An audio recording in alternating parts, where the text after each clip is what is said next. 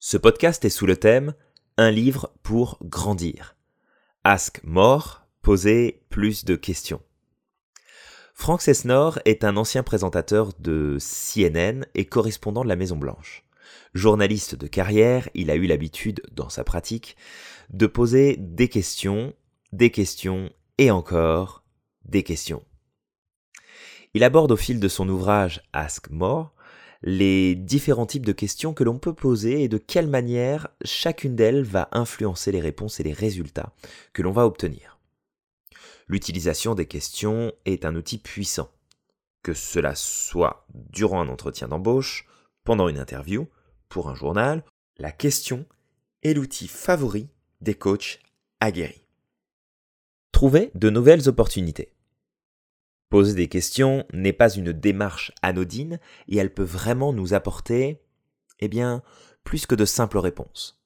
Elles peuvent nous permettre de mettre à jour de nombreuses informations qui peuvent représenter à elles seules des opportunités de progression, d'innovation, de changement, de correction. En tant qu'entrepreneur, vous vous devez de savoir poser des questions pertinentes et utiles pour progresser dans vos affaires et vos projets. En questionnant efficacement vos prospects, vous saurez comment les servir au mieux en posant les bonnes interrogations à vos clients. Vous apprendrez quelles innovations vous devez mettre en avant. De manière générale, les questions que vous posez vous permettront aussi de grandir personnellement, d'ajuster vos propres stratégies et de vous inspirer. Ne restez pas bloqué à l'étape de la supposition comme beaucoup trop de gens le font, sortez, posez vos questions au monde. Les questions diagnostiques. Alors, parfois il est nécessaire de pouvoir évaluer une situation rapidement parce que votre travail l'exige ou tout simplement parce que le moment est là. L'auteur nous indique les règles à respecter pour faire ce diagnostic. Commencez par des questions ouvertes, qui progressivement se transforment en questions fermées, pour permettre de mettre le focus sur des réponses que vous recherchez. Il nous invite à préparer nos questions à l'avance pour pouvoir assurer un ordre logique dans la démarche pour pouvoir identifier efficacement la problématique à traiter. Pour nous aider, l'auteur nous propose la stratégie suivante. Demander les informations les plus négatives et préjudiciables, demander un historique pour avoir une base de référence, poser des questions similaires pour obtenir des confirmations, demander à des sources différentes pour avoir des précisions associer les symptômes et les particularités, et contester les conclusions des experts, un deuxième ou un troisième avis peut être nécessaire. N'ayez pas peur de vous placer en poseur de questions. Comme nous le précise Frank Sesnor dans son ouvrage, poser des questions est notre manière de tisser des liens avec d'autres humains. Le questionnement et non l'imitation est la forme la plus sincère de flatterie. Les questions de connexion L'auteur nous propose cette approche de questionnement en vue de pouvoir mettre à jour les nouvelles opportunités qui se cachent autour de nous. Il faut cependant faire attention à bien savoir ce que l'on veut dès le départ pour éviter les éléments déclencheurs négatifs et les reproches. Il nous cite Barry Spodak comme maître dans l'art de poser des questions permettant d'établir des liens. Alors Barry Spodak est en charge de former les agents du FBI et les services secrets, rien de moins. Durant ses études, il s'est intéressé aux criminels, à la reconnaissance de situations à haut risque et aux personnes jugées irresponsables de leurs actes pour troubles mentaux. En adoptant les théories sur le fonctionnement du cerveau humain du psychologue et lauréat du prix Nobel Daniel Kahneman, Barry Spodak applique le principe des questions de connexion pour permettre aux personnes de passer du mode pilote automatique au mode réfléchi. C'est ce qu'il enseigne aux forces de l'ordre pour permettre de poser efficacement des questions aux suspects dans des affaires criminelles. Passer d'une posture de fermeture à une posture d'ouverture pour que les personnes soient prêtes à se confier. L'auteur donne l'exemple de poser une question anodine comme pourquoi une personne porte une couleur particulière? Est-ce sa préférée? Est-ce que cette couleur a une histoire? Pour ensuite amener la personne à répondre aux questions vraiment importantes portant potentiellement les réponses recherchées. La règle, en tous les cas, est de passer en mode empathique autant que possible. Les questions conflictuelles. Parfois, Vous ne pouvez pas établir de lien et vous ne recréez ni l'empathie ni la confiance. Il vous faut simplement une réponse, écrit l'auteur. L'interrogation conflictuelle permet tout simplement d'exiger des comptes. Pour être efficace, ce type de questions doivent être établies avec un objet très précis. Il vous faut maîtriser votre sujet, être rigoureux, rigoureuse, être intéressé par le sujet et savoir anticiper l'hostilité et la réticence.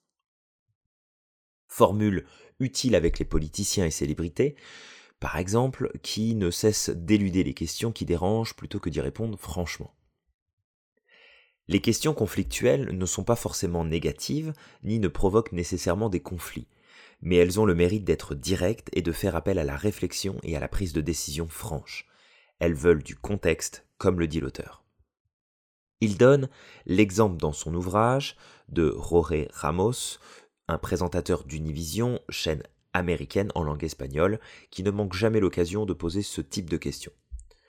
L'exemple mis en avant était lors d'une conférence de presse du président Donald Trump, où Ramos avait demandé à plusieurs reprises des réponses au sujet de l'immigration et de l'expulsion des sans-papiers aux USA. Il se fit sortir à plusieurs reprises de la salle de conférence, mais est revenu à la charge à chacun de ses retours. Il y a certaines réponses qui méritent d'avoir une approche plus directe et plus déstabilisante pour être obtenues. Les questions liées à la mission de vie. Définir sa mission de vie permet d'avoir des objectifs clairs, d'encourager plus facilement les collaborateurs à travailler ensemble, à créer du lien avec les autres. Frank Cessnor donne un exemple vraiment parlant à ce propos. Il nous raconte l'histoire de deux jeunes écoliers, Ben Cohen et Jerry Greenfield, qui se rencontrent en cours de gym, où ils ont reconnu qu'ils étaient, de toute leur classe, les enfants les plus lents et les plus gros.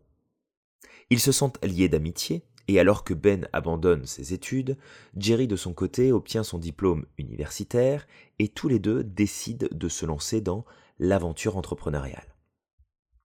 Ils veulent créer une entreprise de vente de bagels. Envie qui va vite disparaître lorsqu'ils prennent conscience des coûts engendrés par l'achat du matériel et des matières premières. Après réflexion, ils se rendent compte qu'ils adorent tous les deux les crèmes glacées et les voici partis en formation par correspondance pour 5 dollars seulement dans la fabrication de crème glacée. Résultat, eh bien la société Ben Jerry's voit le jour. Une idée claire, précise qu'ils avaient tous les deux.